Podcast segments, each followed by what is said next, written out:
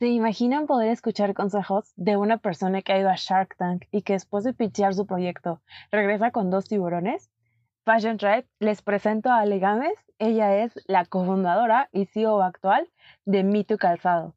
Vamos a escuchar su entrevista. Caminos a la moda. El podcast de marketing a la moda. Te conectamos con la industria de la moda.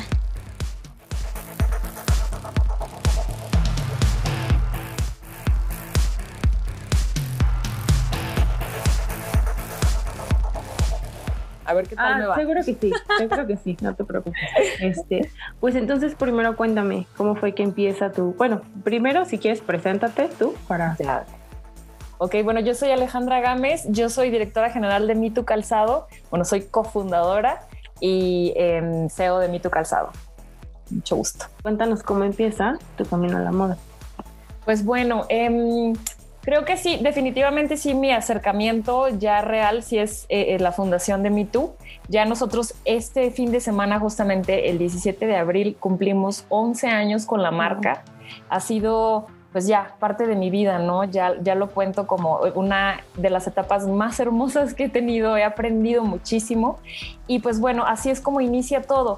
En, mi socia y yo nos conocimos en la, en la universidad, ella es diseñadora de moda y calzado, yo soy diseñadora gráfica, pero bueno, somos de las, los clásicos perfiles que en la universidad, cada que había un proyecto nuevo, éramos las que levantábamos la mano y decíamos, yo le entro para conocer a más personas y aprender, ¿no? Entonces ahí es donde nos conocemos de carreras distintas.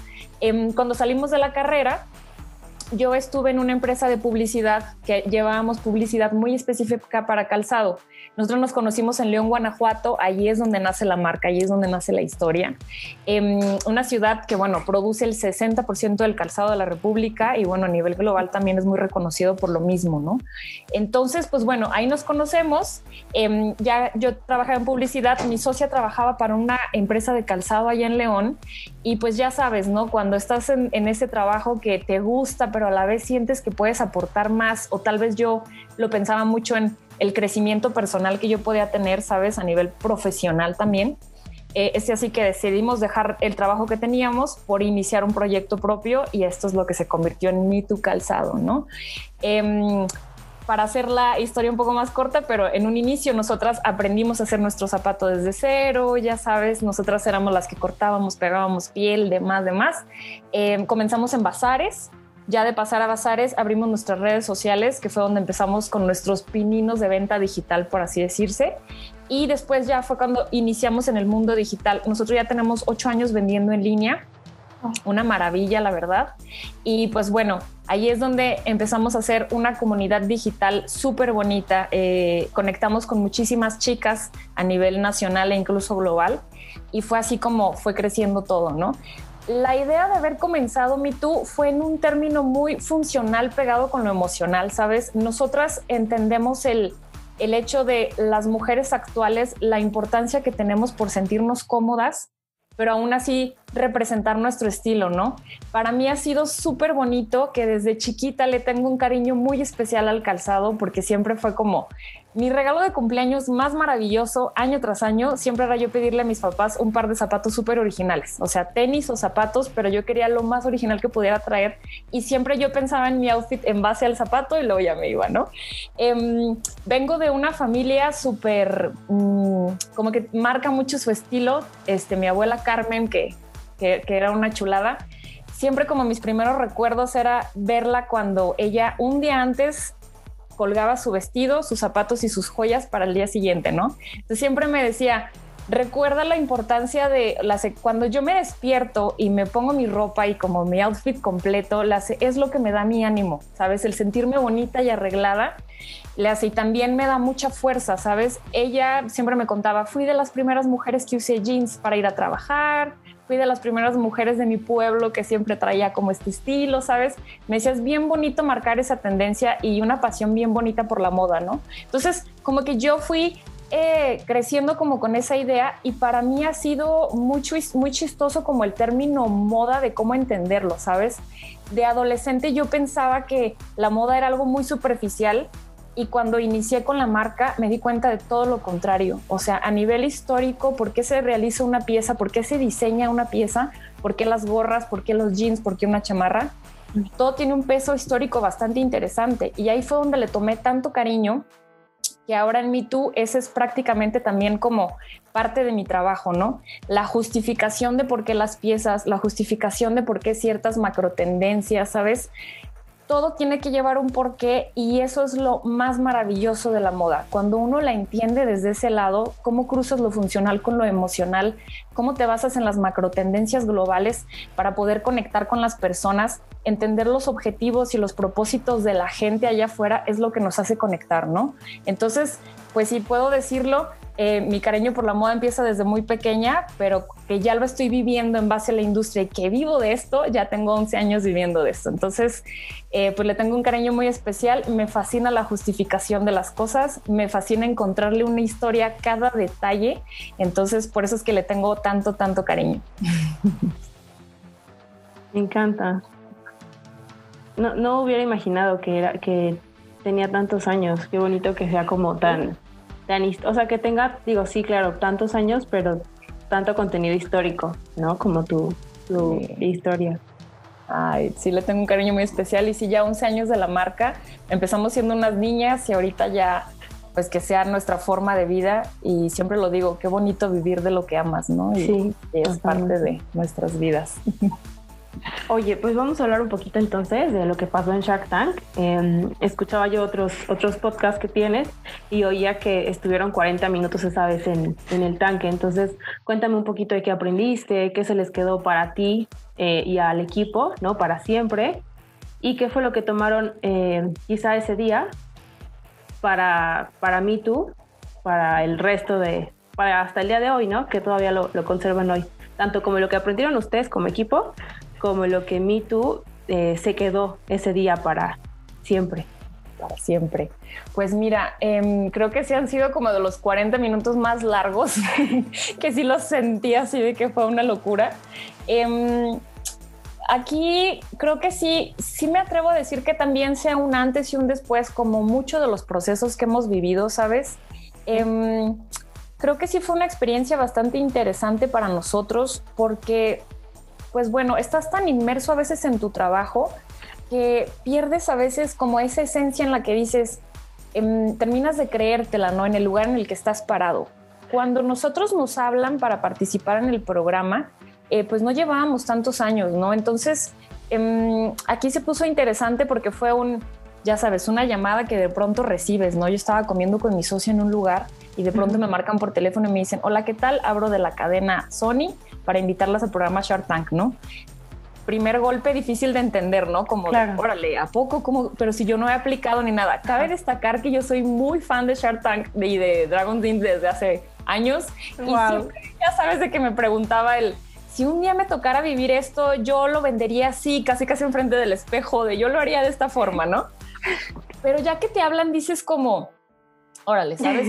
Qué gran sorpresa. Y nosotros, la verdad es que los tres, Ricardo, Angélica y yo, que somos los socios eh, principales de MeToo, que somos los que estamos a la cabeza de esto, em, como que sí somos muy de cuando se nos presenta una oportunidad la tomamos, ¿sabes? Nos gusta, la verdad nos la hemos jugado muchas veces y hemos dado todo como por porque sucedan muchas cosas dentro de MeToo. Entonces yo me atreví a tomarlo por el equipo y decir, sí, sí aceptamos.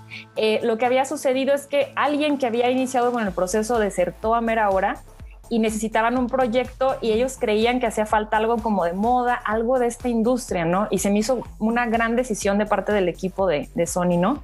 Entonces nos hablan y nosotros fue como un ok, pero dicen, si sí entran, es ya hacer el programa la siguiente semana. Entonces, fueron tres días de locura de nosotros estar bajando toda la documentación. preparar un feed. No, no y la parte, o sea, estábamos tan metidos consiguiendo todos los papeles que un día antes que ya nos habían traído aquí a Ciudad de México, estábamos encerrados en el hotel, apenas estábamos bajando las ideas de qué es lo que íbamos a decir. Y ya sabes, en el cuarto de hotel los tres ensayando así, caminando de una esquina para otra en el hotel, de sí, sí, sí, a ver, y tú vas a decir esto y tú arrancas aquí y tal, ¿no? Te sientes tan preparado, pero cuando llegas al programa y ya sabes, te están haciendo todo el coco watch de vas a entrar con los mejores empresarios de México y tú así, te empiezas a sentir la tensión y la tensión y la tensión. Cuando cruzamos el pasillo y ya entramos al lugar ya con ellos, ya sabes de que 50 cámaras encima, todas las luces, ventiladores y todo. No, bueno, yo estaba, o sea, que la verdad es que ah, soy súper platicadora y en ese momento me pasmé, o sea, me quedé en blanco y volteé a ver a mis socios y los dos de Alejandra, tú arrancas, ¿sabes? Recuerdo haber dicho dos que tres cosas y los dos me volteaban a ver de y salieron al kit a platicar, ¿no? Entonces así fue como empieza todo. Cuando ya empecé a sentir la plática calorada, nos íbamos defendiendo unos con otros, ¿no? Pues fueron los 40 minutos más largos, definitivamente. Eh, salimos de ahí con, con eh, Rodrigo Herrera y Carlos Bremer. Y pues bueno, estuvo, estuvo bastante interesante como eh, los dos perfiles, ¿no? Súper distintos. Como que si habíamos pensado en un Herrera por su gusto por el marketing, ¿sabes? Pero justo cuando veníamos en camino decíamos, no, yo creo que Carlos Bremer ni siquiera nos va a voltear a ver, o sea, no somos su perfil. Y fue la persona que, pues como que pensó en nosotros, fue el que salió y de hecho defendió bastante bien el deal, que ya fue como al final el que dijo, sí, le entramos y todo bien. Entonces estuvo bien padre. Pero justo cuando salimos de ahí, eh, sucedió algo que, creo que a los tres nos marcó muchísimo, que fue esta plática que tuvimos con Bremer porque se acercó, bueno, cuando salimos de grabar, todo el equipo de producción estaba de, wow, han sido el equipo que más ha durado allá adentro, fueron 40 minutos, se defendieron, fue una locura, nosotros pensamos que ya no lo iban a lograr y lo lograron y salieron con dos, o sea, wow, sabes, así hasta ahorita no había pasado, entonces esto fue la locura. Entonces, ya que estamos ahí, se acerca la asistente de Carlos Bremer y nos dice, este, a Carlos le encantaría platicar con ustedes, nos aceptan invitarlos a comer y nosotros, no, pues claro, ¿no? Ya fuimos y estábamos comiendo y nos dijo algo que, pues sí, justo fue lo que nos marcó muchísimo, que él dijo, yo cuando invierto en, en algo es porque invierto en las personas. Eso es lo que me hace a mí creer en el proyecto, ¿no? Y eso es algo que, que es, o sea, es algo en lo que creemos hasta el día de hoy. Si tú tienes un propósito de vida, se va a ver reflejado en tu propósito de marca y de proyecto. O sea, tu proyecto es el reflejo de ti como persona. Y para nosotros el hecho de haber sentido que pudimos haberle vendido la idea a estos tiburones súper bravos, ya es un, si ya lo siento así, obviamente eso es lo que ven todas las personas allá afuera más de que verlo como el zapato o como la bolsa o como el artículo como tal, la gente ve esa esencia, ve el ADN de la marca, ve que somos congruentes con nuestros mensajes. Entonces, eso es lo que vivimos nosotros todos los días, ¿sabes? Cada que nosotros escribimos un copy, cada que mandamos un mail, cada que diseñamos un producto nuevo, está detrás esa esencia, ¿no? Esa naturalidad, es ese cariño que le tenemos nosotros a, a este proyecto y que siempre lo decimos, es tan importante para nosotros, nuestro equipo, nuestra gente, ¿sabes? Porque al final del día, pues ellos son los que nos acompañan en esta, en esta aventura, ¿no? Son los que hacen posible cada movimiento y ahora entiendo eso de inviértele a las personas más que al proyecto, ¿sabes? Entonces, creo que eso es algo que sí ya definitivamente nos ha marcado, lo hicimos entender mucho más y es de lo que vivimos actualmente, ¿no? El entender todo eso y demostrar la esencia. Entonces, pues bueno, eso fue Shark Tank para nosotros y pues fíjate que sí, a veces hasta lo bromeamos un poco de, sí, ya nos la creíamos, pero terminamos de entender realmente qué, era ahí detrás, ¿no? Y además de los números y de todo lo que tuvimos que, ofertar, eh, fue muy claro el decir, nosotros no inventamos el hilo negro, nosotros sí, sí hacemos calzado, pero el calzado es como nuestro pretexto perfecto para poder nosotros eh, alinearnos con más personas, para hacer una comunidad, ¿sabes? Entonces, eso es lo que se vivió ahí y es lo que vivimos todos los días. ¿Has oído tú de, eh, del Círculo Dorado, del Gold Circle? No, creo no. Eh, bueno, es un. Em, hay un TED Talk al respecto del autor que escribe el libro, pero habla de cómo las empresas tienen que empezar por el por qué. El de comienza por el por qué, así se llama el, eh, el libro, me parece. Entonces, ahora que me estás contando esto, lo, lo, checas cuando, cuando puedas, pero siento que Me Too, por lo que me acabas de decir justo, es una empresa de Gold Circle perfecta, ¿no? Digo, esa, esa eh, teoría no se aplica como a todo, a proyectos, a empresas, etcétera, pero creo que precisamente es como un, como un buen ejemplo, ¿no? De un un goal circle completamente para una empresa, ¿no? Como tú dices, que sí es calzado, ¿no? Ese es el qué, pero al final el por qué es como lo que tú dices, que es el pretexto para, ¿no? Conectar así con las personas. Exactamente. Órale, qué interesante, lo voy a buscar. Sí, sí, búscalo. Entonces, este, bueno. Eh, después, yo sé que empezaste a dar unas consultorías para la parte de e-commerce, porque pues obviamente ya llevas varios años, ¿no? En esta parte de la experiencia propia con MeToo, ¿no? Entonces, eh, pues me gustaría que nos dieras algunos tips base para las tiendas en línea de marcas de moda, porque pues es completamente... Eh, por lo que yo he leído, ¿verdad? Es completamente diferente un comercio normal, un retail normal, que lo que tiene que tener uno relacionado a la moda. Entonces, ¿qué cosas para ti no le pueden faltar al retailer o al emprendedor de, de la marca de moda, de vestimenta, indumentaria, calzado? Que busque. Ok, lo más importante es encontrar tu ADN, o sea, encontrar tu esencia. Eso es, eso es lo primordial, ¿no? Em, eso es lo que la gente va a ver en ti, ese va a ser tu factor de diferencia, ¿no? Ya sea en cualquier producto o servicio, que ya sea de moda o de, otros como tal, ¿no? Em, hay que ser muy congruentes. La, la, congruencia es lo que te ayuda a terminar de conectar con las personas, ¿no? Que la gente sepa que si tú, comentas, si tú comenzaste una historia, debes de terminarla, ¿no? Y que todo ese recorrido debe de llevar, debe llevar a la persona a entenderte, a saber qué es lo que quieres decirle, ¿no? Em, es un hecho que ya la publicidad ya no se basa en cómprame, cómprame, cómprame, porque no conectas con la persona. Y al final del día, en este recorrido que ya llevo, pues bueno, que, tenemos de 11 años en la marca, entendimos que una cosa es emprender una cosa es posicionarte y otra cosa es mantenerte. Es una locura. Es una locura, la verdad. Crecer es doloroso porque tienes que entender muchos procesos, pero a la par es maravilloso cuando ya estás en ese lado que dices, ya siento que la gente ya conecté con más personas y conecté con una gran audiencia, ¿no? La maravilla del mundo digital es esta, que nos da un nivel de posibilidades de conectar con gentes, de, con personas de todo el mundo, que estamos buscando los mismos valores y tenemos los mismos propósitos, ¿no? Ahí es donde se desarrolla un proyecto como tal. Cuando tú ya tienes tu propósito y tus valores muy marcados, eso es lo que te ayuda a trascender. ¿Qué es lo que la gente va a recordar de ti? Va a recordar tus valores y esos se ven transmitidos en tu proyecto o en tu esencia, ¿no? Entonces, pues bueno, creo que es muy importante eso, encontrar tu ADN, tener esa congruencia. La claridad es súper importante en el mundo digital. ¿Qué sucede aquí? La gente ya navegamos tan rápido en el mundo digital que si tú tienes, eh, si tú tienes tu Instagram, tienes tu Facebook, tienes tu sitio, si una persona llegó a tu Instagram, tienes prácticamente menos de cinco segundos para conectar con esa persona.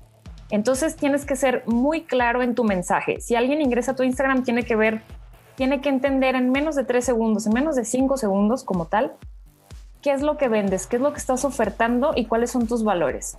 Y tú no me vas a dejar mentir, cuando entras a un Instagram y dices, ¿de qué se trata esto? A la primera ya entendí, ok, primer toque, ¿no? Que es donde ya inicia todo este funnel de conversión, ¿no? Donde la gente ya dice, órale, ya me interesa, entro al sitio, doy otro toque y así nos vamos, ¿no? Hasta que terminas convenciéndote de que la marca es la ideal para ti y compras el producto o el servicio, ¿no?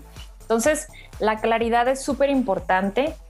Em, y pues bueno, creo que ya eso, la congruencia de que todos los mensajes siempre nos lleven. Y lo más importante también aquí es un, ¿qué le estamos ayudando a resolver a las personas, no? Nosotros como marca debemos de pensar muchísimo en eso. La gente siempre tiene como tal un objetivo, un propósito. Si tú le ofertas una solución a algunos de esos temas que esta persona esté pensando, ya estamos del otro lado, ¿sabes? Todas las personas quieren, incluso si lo pensamos así, si es un salvar al planeta, tal vez ese primer granito de arena seas tú con alguno de los valores que le estás este, llevando, ¿no? Por eso también es tan importante estar muy eh, enfocados en buscar las macro tendencias, eso es importantísimo para cualquier proyecto. ¿Por qué? Porque tú dices, ¿qué está sucediendo a nivel global? Qué es lo que la gente está buscando y qué es lo que la gente quiere escuchar. ¿En dónde encajo yo con mi proyecto, no? Bueno, de las 15 macro tendencias que son las de este año, yo encajo en tres, ¿no? Y en esas tres me puedo basar para contar, para terminar de contar la historia que llevo contando durante tantos años, ¿no? Y si la gente ve esa congruencia, ve que tu mensaje es claro, ve que tienes un propósito y un objetivo, va a terminar conectando contigo, ¿no? Entonces, creo que esto aplica definitivamente para cualquier proyecto, ya sea que venda refrigerador, lo que sea. Pero si nosotros tenemos muy claro todo esto, es súper importante. Y muy específico en el mundo digital es esto, la velocidad de la información, de cómo tienes que estar presente para esto. Ahora, muy específico también en el tema de moda, es muy común que... Mm, es muy común ver que tal vez te piratearon algún, algún producto, algo porque estás en digital, sabes, cualquier persona tiene acceso a ver qué es lo que estás haciendo, ¿no? Entonces, es esa velocidad para darle la vuelta a las cosas, ¿no? Em, cuando la persona, cuando las personas ya están conectadas con tu marca, tal vez sepan que eres la primera, que fuiste el pionero en diseñar cierta pieza, ¿no? Ahí ya te da una gran ventaja. Y la otra ventaja también es la velocidad con la que tú puedas diseñar y tal vez, em, ¿cómo se le llama? Y eso también está pasando mucho ahorita. El tema de uno estar siempre em, creciendo, ¿sabes? ¿Cómo se podría decir? Como no camaleónico, pero sí tal vez entender de sí estar muy situacional, ¿sabes? Que la gente tal vez vea ese crecimiento que puedas tener. Y creo que las empresas que realmente van a trascender después de esta pandemia somos aquellas que supimos adaptarnos a lo que está sucediendo, ¿no? Por eso es esa magia de ahorita de lo digital. De hecho, lo digital pues es una macro tendencia que ya se marcó desde hace, no sé, cinco años y ahorita es lo que estamos viviendo al 100%. Me tocó ver eh, casos bastante duros allá afuera de, tanto, de muchas empresas de la industria de la moda que tal vez no quisieron subirse al mundo digital o les costó mucho trabajo, tal vez definitivamente fue un yo no le entro. Fue muy difícil permanecer en esta época, ¿no? Entonces creo que es muy importante, eh, pues bueno, uno estar al tanto y entre más facilidad les des a tus clientes de encontrarte, creo que pues siempre va a ser la mejor opción, ¿no? Y yo sí digo que actualmente la mejor eh, tarjeta de presentación de cualquier proyecto es una buena página y es un buen comercio en línea. Eso ya es como la mejor eh, propuesta que uno puede tener para que la gente te encuentre en cualquier instante. Muy bien. Em, oye, y por ejemplo, para la parte de, la estrategia digital, ¿cómo le recomendarías tú, eh, siguiendo sobre el mismo hilo de la conversación, qué le recomendarías tú a la marca para que conecte su estrategia digital de redes sociales con todo lo relativo a la página online, porque pues a veces las personas tienden a verlo como islitas, ¿no? Entonces, ¿cómo les recomendarías tú que pudieran como conectar? Ok, creo que este sí es un trabajo completamente integral. Yo creo que si vas a tener un sitio, tienes que tener también siempre em, bien manejadas tus redes sociales, tu email marketing, todo lo que conlleva, ¿no? Una estrategia bien hecha y fuerte, sí, sí va de la mano tu página, o sea, que es tu casa, ¿sabes? Donde ya invitas a que la gente venga y te visite y te conozca al 100%. Eh, ahí también puedes tener tu blog, creo que también es una gran forma de conectar, una gran forma de escribir y que la gente sepa de qué, quieres contarle. Está el email marketing, que para mí es fascinante, es de mis favoritos. Es una carta súper bonita que le mandamos eh, las empresas a la gente de una forma tan natural y que te contamos de una forma más íntima, ¿sabes? Es recibir tu correo y ver que la marca te escribió algo. Y luego están las redes sociales también, evidentemente. Entonces, aquí debemos de trabajarlo de forma muy integral. ¿Por qué? Porque esto nos ayuda a terminar de contar las historias. ¿Qué es lo que sucede? Si alguien te conoce por redes sociales y llega a tu sitio y ve una congruencia en tu mensaje, va a terminar creyéndotelo, ¿sabes? Dice como muy cierto, ¿sabes? Ahora, si tienes un sitio hermosísimo y de repente punto en tu footer tienes tu Instagram y la gente ve que posteaste hace, hace dos meses, va a decir, uy, no, pues tal vez no me conteste nunca, no se ve que sea muy activo, ¿sabes? Entonces, si tú manejas bien esto, si tú estás constantemente dándole información, ahora también esto nos ayuda a ser muy relevantes a nivel tiempo, ¿no? Si la gente ve que estás posteando y que estás en continua comunicación con ellos, eh, le vas a generar bastante confianza. Entonces, eso es lo que nos ayuda. Entonces, yo sí creo 100% que sí tal vez se puedan ver como islitas, pero tienen que estar conectadas unas con otras. Eso nos ayuda a llevar congruencia y a terminar de contar nuestras historias. A mí me fascina, por ejemplo, cada que estrenamos un modelo nuevo, la gente recibe un mail, sabes, en la mañana donde le contamos la historia, cae directo a un blog en nuestro sitio donde ya te contamos todo el porqué y si la suela y el detalle, ¿no? Y ya después eh, pues en redes sociales siguen, siguen viéndolo, ¿no? Entonces es como esa canción que escuchas en la radio muchas veces y que dices, ya terminé de entender la letra, ¿sabes? Entonces, esa es la maravilla y, y, pues bueno, hay que aprovechar esas herramientas increíbles que tenemos ahorita. Y yo sí creo que para las personas que quieran emprender un proyecto, este es un momento ideal, es un gran, gran momento. Todo el mundo estamos conectados, todo el mundo estamos eh, creando contenido, entonces es un gran momento para iniciar un proyecto y decirle al mundo, aquí estoy y puedo llegar a donde me lo pidas, ¿no? Porque es internet, es una maravilla. Estoy impresionada con todo lo que me comentas, porque siento que hace tanto sentido la manera en la que lo explicas con cómo lo aterrizaste en, cómo lo aterrizaron en Mito. Sí. Entonces eso me, me parece perfecto. que puedan aprender de la experiencia al final, ¿no? Que como tú dices, que terminas de entender la canción tal cual. Exactamente. Y esa fue la razón por la que pues decidí también dar consultorías para empresas que están desde emprendedores hasta gente que ya lleva años en, en la industria pero que apenas se migraron al mundo digital. Es una maravilla porque he aprendido muchísimo de todos los proyectos, todos los días aprendo de ideas y cómo ejecutar ciertas cosas, ¿sabes? Pero sí siempre pensaba en un, ¿cómo me encantaría que alguien me hubiera dado estos tips a mí, ¿no? Y creo que es lo más justo, ya una vez que tú aprendes algo, compartirlo. Y mi papá, que es profesor, siempre me dice, entre más enseñas, más aprendes tú. Entonces, dedícate y aplícate y seguramente vas a aprender muchas cosas diario y así ha sido hasta ahorita. Entiendo perfectamente a tu papá. Este, em, bueno, ahora sí, para cerrar un poquito esta parte del tema digital, tú sabes perfectamente, ¿no? Esta parte de los cambios que ha estado haciendo Facebook, que va a empezar a hacer, que ha empezado a notificar, para la parte de los datos que puede recabar, ¿no? Sobre todo para la parte de em, el administrador de anuncios, que es donde han empezado a aparecer estos anuncios. Entonces me gustaría que nos explicaras un poquito qué es lo que implican estos cambios para las marcas y qué es lo que pueden ir haciendo al respecto. Ok, pues bueno, aquí se destapan un tema sasasasazo, porque sí ha sido como un eh, los pros y los contras, ¿no? De este tema. Yo a nivel como consumidora, pues obviamente siempre me estoy fijando de que mis datos estén en un lugar seguro, ¿no? Y a la par también como marca, es una responsabilidad gigantesca la que tenemos, ¿sabes? Porque el hecho de pedirle los datos a una persona, pues bueno, ya te dio la confianza como tal de poder utilizarlos, pero para un o sea, para un caso muy específico, ¿no? Entonces, me parece una maravilla que hayan hecho esto. Evidentemente, a todos los que corremos campañas nos golpeó un poco nada más como para entender este tema, ¿no? Pero ahora, el otro día leí una frase que dije, tiene todo el sentido. Todo el mundo siempre decimos, híjole, es que estoy muy peleado con el algoritmo. ¿Por qué no te conviertes en el mejor amigo del algoritmo?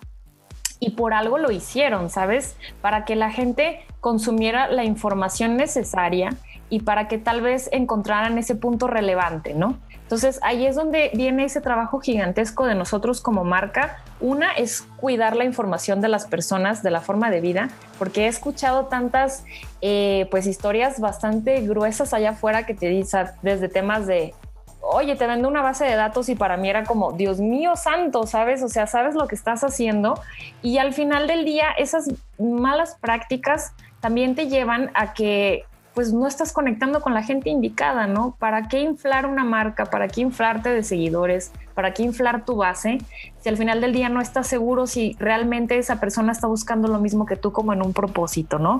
¿Cómo vas a conectar al final del día? Entonces, yo en mí, tú y nosotros acá en equipo, creemos muchísimo en ese crecimiento orgánico, ¿sabes? Porque la gente si te da follow es porque realmente conectó contigo. Esa es una, ¿no? Si la gente decide dejar, tus, dejar sus datos, aceptar los términos y condiciones y continuar con todo este proceso, es porque cree en ti. Y lo mínimo que debes de hacer es cuidarlo, ¿sabes? Entonces, las marcas estamos para servirle a la gente y estamos para que la gente crea en nosotros y en ofrecerles cosas realmente relevantes para ellos. Entonces, esta, esta forma en la que pudimos conectar con gente de todo el mundo también creo que ya fue una saturación, fue una locura y creo que ahorita ya es importante que la gente filtre esa información, ¿no? Que diga aquí sí, aquí no. Entonces, creo que sí y evidentemente como estrategia pues sí, las marcas tuvimos que ponernos las pilas sobre todo este año. Eh, esto ya había pasado en Europa en el año pasado, entonces ahorita ya, em, ya es momento de que aquí en México pues nos tenemos que poner las pilas para darle la vuelta a esa estrategia y de lograr llegar a las personas tal vez con un speech mucho más fuerte, ¿sabes? Y convencerlos de que realmente sí confíen en ti. Entonces, sí, sí, sí está interesante. Entonces yo sí creo que hay que hacernos amigos del algoritmo, hay que tenerle el respeto debido a la información, hay que cuidar a la gente que cree en nosotros y creo que eso es hasta un valor enorme como para todas las marcas para que podamos conectar de la forma de vida. Claro, porque además sería desgastante, ¿no? Como siempre estar peleando con el algoritmo, lo que tú dices tiene más lógica, ¿no? Como hacerse amigo, ¿no? Y caminar junto con el algoritmo para que te ayude a ser el puente, ¿no? Para quien de verdad quieres que te vea. Exacto, exacto. Es difícil, pero está interesante. sí. ¿Y hay algún rubro, ¿no? Algún eh, área, ¿no? De negocio que no o algún tipo de negocio que no que sientas que no, no puedes todavía como consultar o cualquier tipo de negocio se puede acercar contigo. ¿Sabes qué? Que para mí, entre más alejado esté como a lo que he trabajado, más me interesa a veces porque es un reto, ¿sabes? Para mí es como un... Ha sido súper bonito trabajar con más marcas de, de, moda, podría decirse, que a mí me encanta, por ejemplo, Básicos de México, ellas dicen, pues yo no me considero tanto de moda, sino más bien por eso lo hice, ¿sabes? Porque todo el desecho que se hace de la industria de la moda yo lo utilizo para hacer ropa, ¿no? O sea, como todo lo que lleva ahí, ¿no? Ha sido súper bonito. Pero si de repente pues me ha tocado vender comida por internet, ahorita estamos justamente, yo apenas me estoy incorporando a un proyecto que traen de eh, vender motocicletas por internet, cargar pilas de esas motocicletas en ciertas zonas de Ciudad de México. Entonces, como que a veces entre más complejos suene, de hecho yo ese de las motos dije, ay no, a mí no me metan, yo no creo poder ayudar tanto y me dijeron, a ver, haz un ejercicio, métete al sitio y cuéntanos qué viste. No, bueno, hice todo un estudio del sitio, ¿sabes? Y me clavé muchísimo. ¿Por qué? Porque pues es fascinante. O sea, a veces hasta mi papá sí me dice, bueno, si aprendes a vender chayotes que no vas a poder vender zapatos, ¿sabes? O sea, como, ¿sabes? O sea, como todo eso que se puede, se puede entender más allá. Y sí, justamente de proyectos que son de lo más diferente a lo que nosotros hacemos, creo que son hasta de los que más me han enseñado. Sabes, han sido retos bastante duros. hemos tenido clientes duros, hemos tenido de, pues de todos los estilos, ¿no? Entonces, creo que, y yo sí, la verdad sí creo que todo se puede vender por internet. Ya sé que a veces mucha gente me dice y mis papás son como, ¿cómo crees, Alejandra? Ya sabes, de 60 años, ¿no? pero Alejandra, ¿cómo crees? Mi papá, por ejemplo, este, es profesor, pero bueno, también lleva 30 mm, años capacitando empresas y, este, eh, mucho de temas de educación. Em, entonces, pues bueno, ha capacitado a profesores y todo. Y ahorita, en medio de la pandemia, le hicimos su página y todo. Y ahorita, por ejemplo, ya está dando capacitaciones. La última que tuvo fue a más de mil profesores de la República y estuvo bien bonito verlo a él, sabes, dando su plática por Zoom. Entonces es como, le dije, ¿a poco no se puede vender todo? Y me dijo, definitivamente ya, así, hasta aquí me quedé así, Alejandra, tienes toda la razón. Entonces le dije, ves, qué maravilla y con cuánta gente conectaste, ¿no? Es maravilloso. Total. Eso, eso de querer demostrar el punto es muy de Alejandra, ¿eh? Sí, ah, sí, bien, bien, bien. Este, Ale, para, para ir cerrando, cuéntame cuáles son los dos consejos que tú crees que tienen más valor, ¿no? Que son como que lo sacas de la cajita donde tienes guardado lo que más te gusta. Esos dos consejos que darías después de todo lo que has aprendido al montar Me Too. Ok, el primerísimo sí sería, no hay nadie que conozca mejor tu proyecto más que tú. O sea, eso sí fue algo que sí cuando empezamos a crecer fue algo que sí me demostré. Eh, sobre todo cuando cerramos este trato con Shark Tank, que para serte franca, la negociación más dura fue después del programa. Lo que se ve en el programa es nada más una embarradita de lo que realmente va a suceder. Eh, son pláticas con abogados, son cientos de documentaciones. Es una locura eh, poder, este, pues sí, cambiar un acta, meter gente a tu proyecto, ¿no? Entonces, cuando ves todo esto y que tal vez te digan como te voy a traer un asesor que viene de no sé dónde y bla, bla, bla, al final del día no hay nadie que realmente conozca el proyecto como tú. Cuando uno dirige su propio proyecto, es un reto bastante fuerte, pero es fabuloso el hecho de, por ejemplo, yo que llevo como la estrategia de la marca y que estoy metida en el tema de marketing y publicidad, para mí no hay cosa que más agradezca que el yo haber aprendido a hacer un zapato. Le tomé tanto cariño a lo que sucede allá atrás que ahora venderlo para mí es un placer, ¿sabes? ¿Por qué? Porque digo, es tanto trabajo lo que conlleva y la pasión que le ponen los artesanos para hacer una pieza que lo vendo con tanto cariño y eso me ha ayudado a conectar con la comunidad, ¿sabes? Entonces, si vas a iniciar un proyecto, bien dicen que el que tiene tienda que la atienda, porque sí, sí es un hecho, o sea, tienes que conocerlo, tienes que entenderlo y todo el mundo siempre pregunta el, oye, pero cuando empiezas a crecer, ¿cómo le haces para que todo el mundo eh, lo trabaje con el mismo valor? Esa es la magia, ¿no? Si tú llevas esa idea y todo ese cariño a la gente que trabaja contigo, se van a poner la camiseta 100% y esa gente va a salir a luchar todos los días por esos mismos valores y ese mismo propósito contigo. Y a mí me hace muy contenta decir que Mm, la gente con la que iniciamos sigue hasta ahorita con nosotros, ¿sabes? Tenemos gente que tiene más de 8 años con nosotros, gente que tiene 3, 2, y es un cariño bien bonito. ¿Por qué? Porque se sienten escuchados y se sienten parte de, y eso solamente se logra porque tú llevaste bien como ese mensaje, ¿no? Entonces, esa es una, ¿no? Que no hay nadie que conozca mejor que tú el proyecto y eso es lo que te ayuda a que tengas una esencia única de proyecto y de marca. Entonces, esa sería como para mí es como la Biblia, ¿sabes? Ya del entenderlo como tal. Este, y de lo más importante, pues bueno, acá en México está bien conocido que el 70% de los emprendimientos fracasan por falta de objetivo. Entonces, cada que tú vas a fundar un, que tú vas a emprender un negocio, es importantísimo que tengas objetivos corto, mediano y largo plazo. Ya sé que sueno como clase de la escuela, pero es muy cierto, es muy, muy cierto. Siempre tienes que tener súper claros los objetivos y hay incluso, bueno, libros que hablan de esto, que es no importa que el líder del proyecto sepa el objetivo si no lo compartió con todo el equipo, porque ahí vas a estar remando tú solo, ¿sabes? Si quieres que la gente reme contigo, entonces invítalos a que sea parte de este objetivo, ¿no? A cumplir estas metas y pues a seguir con los, pues bueno, con los siguientes pasos, valga la redundancia. Y como otra cosa que ya más que un consejo, pues invitaría a que la gente em, es tanto mi cariño como por lo hecho en México y por el comercio justo, que sí invito a todos los emprendedores ahorita a que piensen muy bien en ese modelo de negocios. Nosotros sí estamos muy basados en el tema del comercio justo porque creo que hay un gran camino en el que no hay nada mejor que consumirle de forma directa al diseñador, al productor, ¿sabes? Ahí es donde está la magia, incluso a nivel económico, que es mucho más justo lo que tú recibes, el nivel de utilidad que tú puedes tener de un producto si no lo estás tercerizando, este, este, tercerizando, ¿no? Con más personas. Ya que más personas tocan esta cadena, se puede convertir en un producto o más caro o incluso ya casi casi pues ni siquiera como un precio tan justo para el público, ¿no? Entonces, ahorita sí invitaría a que, a que piensen mucho en eso y que las personas que quieran consumir diseño mexicano le compren directamente a los diseñadores y que las personas que vayan a emprender un negocio sí piensen en esta línea, ¿no?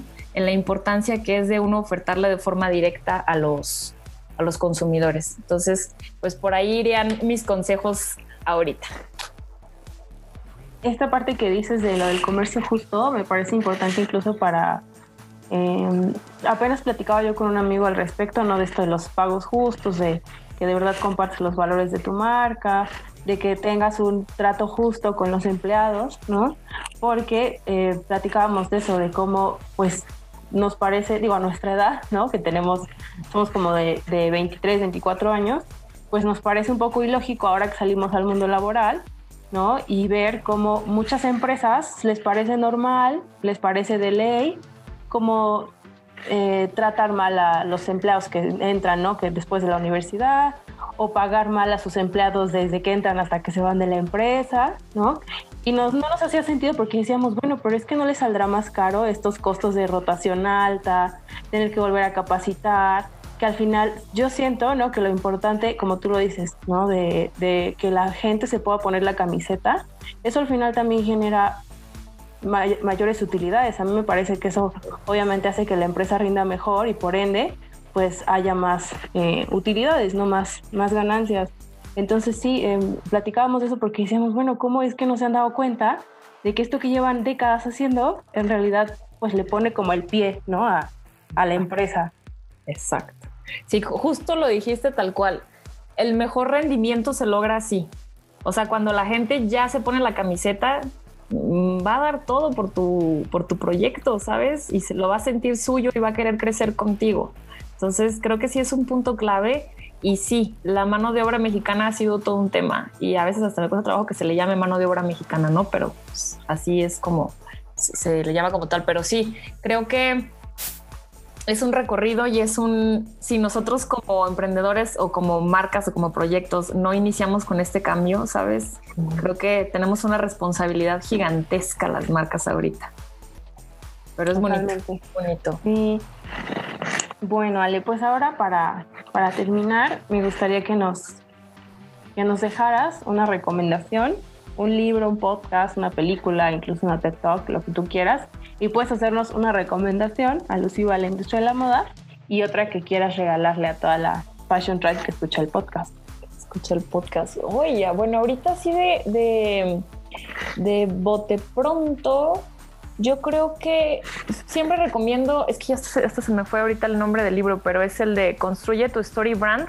Ese es un libro que es una Biblia y creo que este lo debemos de leer todos de la industria que seamos, porque no hay nada mejor que contar historias y de la forma de vida. Y este autor me fascina porque él era guionista de cine, entonces vaya que sabe construir oh. historias. Entonces, cuando se da cuenta de lo bonito que fue para él em, hacer guiones de cine y ahora llevarlo para marcas, creo que ahí es cuando dijo, wow, las marcas todas deberíamos de estar posicionados en este momento, o sea, de pensarlo de esta forma, ¿no? Que siempre hay un villano, que siempre hay un superhéroe, que sabes, como todo, y ya no les cuento más porque les voy a camar el libro. Entonces, esa sería una. Hay un este documental que me fascina, que es el de Franca, que fue la directora de Vogue. Ah, eh, ajá, sí. Me parece que está en Netflix. Está en Netflix, justo. Y no sabes, me encanta por todo, o sea, si mi pasión es la justificación y como el contar historias, ella lo hizo de una forma extraordinaria. Y la forma en la que bajó este, contextos políticos, históricos, en una sesión, o sea, sabes, en cada sesión de fotografías ella contaba una historia súper interesante y creo que retó a la industria de la moda de una forma diferente y para mí fue, o sea, es fascinante. Entonces creo que esos son como los dos que recuerdo más ahorita y pues sí creo que ya hay tanta facilidad ahorita de que podamos bajar cursos por internet yo de plano así, o sea, sí me, sí me ha aventado varios que a veces ni siquiera tienen que ver con lo mío, pero que aprendo mucho por lo mismo, ¿sabes? Em, cursos de doméstica, ¿sabes? De dónde se te ocurra. A mí me encanta así como esos sábados, ya sabes, de que hasta estoy desayunando y lo estoy escuchando de órale, qué padre, ¿sabes? Como este, y siempre tengo como mis apuntitos. Soy de esas personas que trae libretas para todos lados porque creo que siempre es como alguna idea te surgió en algún momento y lo vuelves a ver meses después y dices, vaya, ¿no? Entonces, yo creo que sí, sería como lo que este, podría recomendar ahorita que me acuerdo así de bote pronto, ya si me acuerdo de más también por ahí les escribo. Claro. Em, y ya pues consejos, pues justo lo que decía ahorita, ¿no? Pensemos en ese comercio justo, pensemos en, en la importancia y siempre se me decía como, es que los jóvenes son el futuro de este país. No, los jóvenes son el presente de este país. Y justo lo que les decía, es importantísimo que piensen en que están en un gran momento para emprender un proyecto es fascinante ya lo mucho que podemos conectar. Así que anímense, están en un gran momento. Ay, Ale, pues muchísimas gracias por la entrevista, de verdad, no tienes idea, o sea, inclusive yo como, como profesional de la parte de mercadotecnia aprendí demasiado, ¿no? De, de verdad hay cosas que no puedes aprender en un salón de clases, que las tienes que aprender con la experiencia. Entonces, yo creo que la, la Fashion Tribe, ahora que la escuche, le va a servir muchísimo porque tenemos aspirantes, tenemos gente que ya trabaja en la industria, em, diseñadores, entonces creo que a todos ellos les va a hacer muchísimo match todo lo que nos estás contando. Y obviamente, pues de parte de todos ellos, del equipo, ¿no? También, pues te agradecemos mucho que nos hayas tomado en cuenta, que nos hayas regalado una hora de tu tiempo, ¿no? Y pues espero que la potencialicen, ¿no? Que todos estos consejos que nos has dado lo aprovechen de manera eh, exponencial. Y pues muchas gracias por abrirnos la, la puerta en este caso supongo de tu casa, ¿no? Para casa, bienvenidos. gracias. Entonces, este sí, pues muchas gracias porque al final nos has contado cosas que, que pues es abrirte, ¿no? Es abrir a la marca, abrirte tú, tú lo que nos contabas, ¿no? De, de, de, esta experiencia con tu abuela. Entonces, muchísimas gracias, de verdad lo apreciamos demasiado, ¿no? Y pues vamos a estar en, en contacto. Seguro que sí, pues un gusto por la invitación. Yo la verdad es que sí, cada que hay oportunidad de contarles de mi experiencia y si puedo tocar dos que tres hay personas que digan, gracias o algún consejo o lo que sea, pues aquí estoy, ¿sabes? Y siempre lo digo, a mí me encantaría que muchos de estos tips tal vez me los hubieran dado, ¿sabes? Entonces, creo que sí, es lo más justo compartirlo, ¿no? Compartir el aprendizaje. Muchas, muchas gracias de verdad y pues bueno, aquí ando a la orden, Alejandra Gámez, para ustedes. Perfecto, vamos a dejar a todos modos tu contacto, tu LinkedIn y obviamente los links de la marca, ¿no? Perfecto. Muchísimas gracias. Muchas gracias entonces. ¿Qué tal estuvo la entrevista? Increíble. Espero que la hayan disfrutado muchísimo Fashion Trade. No se olviden de seguirnos en Spotify y en el resto de las plataformas en las que colgamos el podcast. Aquí le dan clic en seguir y cuando ustedes abran la aplicación inmediatamente les avisa cuando ya hayamos subido un nuevo episodio. Que será por lo general los miércoles. Síganos en Marketing a la Moda MX en Instagram, escríbanos si quieren que traigamos a alguien en particular al podcast y visiten marketingalamoda.com para suscribirse al newsletter o simplemente revisar todos los artículos y noticias que vamos sacando sobre la industria de la moda. Muchas gracias.